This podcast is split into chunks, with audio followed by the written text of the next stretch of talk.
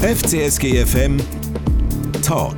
Ja, Marc Baumann, wir sind jetzt hier unterwegs Richtung Bahnhof in Genf. Wir haben einen äh, üblen Nachmittag erlebt und haben vorher gerade im Gar haben wir noch gesehen, den Jeremy Gimeno, der hinten hockt und äh, der Vorhang um sich herum gewickelt mehr oder weniger am Brüllen ist.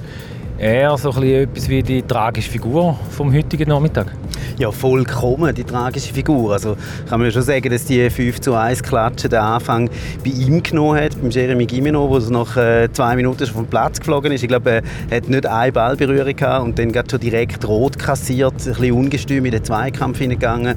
Ähm, ja, und nachher äh, ist er auf den Platz geflogen, das ist klar gewesen, es wird ganz schwierig mit 10 gegen 11, das ganze Spiel lang. Aber was dann kam, ist die äh, 26 Minuten, dann, die sind natürlich schon äh, ziemlich desaströs gewesen. Auf die äh, gehen wir nachher natürlich noch ein. Ich würde noch mal rasch bei dieser Szene Gimeno bleiben. Da hat ja der Warden eingegriffen. Also der Schiedsrichter hat es ein bisschen anders eingeschätzt. Und haben jetzt nachher da gehört, in der Mixzone mit anderen Journalisten, da gibt es recht unterschiedliche Meinungen.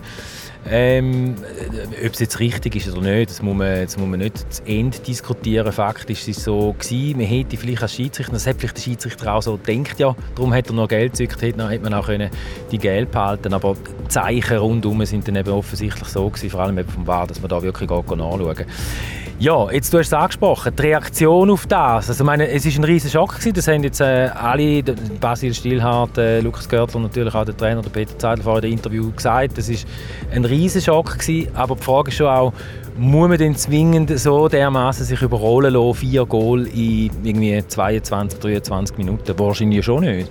Nein, definitiv nicht. Da muss man sagen, man hat äh, zwei Goal auf Standards bekommen, äh, auf Eckball. Das kann man natürlich immer besser verteidigen, auch mit äh, 10 gegen 11. Jetzt müssen wir da schnell bremsen, nicht, dass wir da noch irgendwelche Genfer überfahren, James. Eben, man kann auch gegen, mit 10 gegen 11 natürlich einen Eckball besser verteidigen. Und vor allem äh, hätte man nach dieser roten Karte vielleicht wirklich zuerst einfach mal müssen sich sammeln und schauen, dass man dann nicht das Goal kassiert.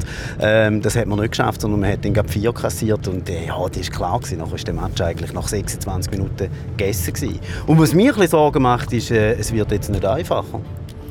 Da ist es so. Jetzt äh, stehen das erste Cup-Match gegen Genoa vor der Brust, nachher Basel die am Mittwoch und dann IB.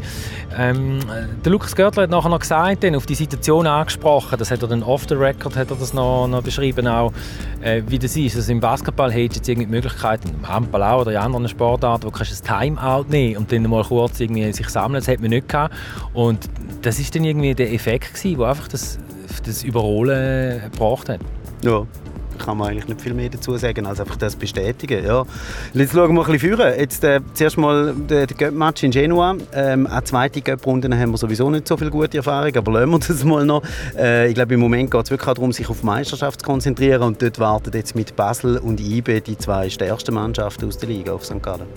Und ich habe Lukas Görtli auch noch angesprochen darauf, wenn er das so mittelfristig sieht, also was das macht mit der Mannschaft. Und er hat schon auch bestätigt, äh, dass im Moment, äh, jetzt gerade so unmittelbar nach dem Spiel, wo er das Liebli angehört hat, er gefunden, äh, irgendwie ist auch die Mittelperspektive nicht so optimal, aber das wird sich dann wieder einrenken. Da ist er ganz klar der Meinung, dass, er, dass, dass er das Gefühl hat, das kommt schon wieder mit über. Aber so klar ist ja da nicht. Also weil auch wenn alle natürlich, keiner würde sagen, ist jetzt nicht hässlich auf irgendeinen Spieler, aber, aber äh, so, so komische Matches, so komische Situationen wie jetzt, können das eine oder andere schon auch noch auslösen, wo man nicht so recht weiß im Moment.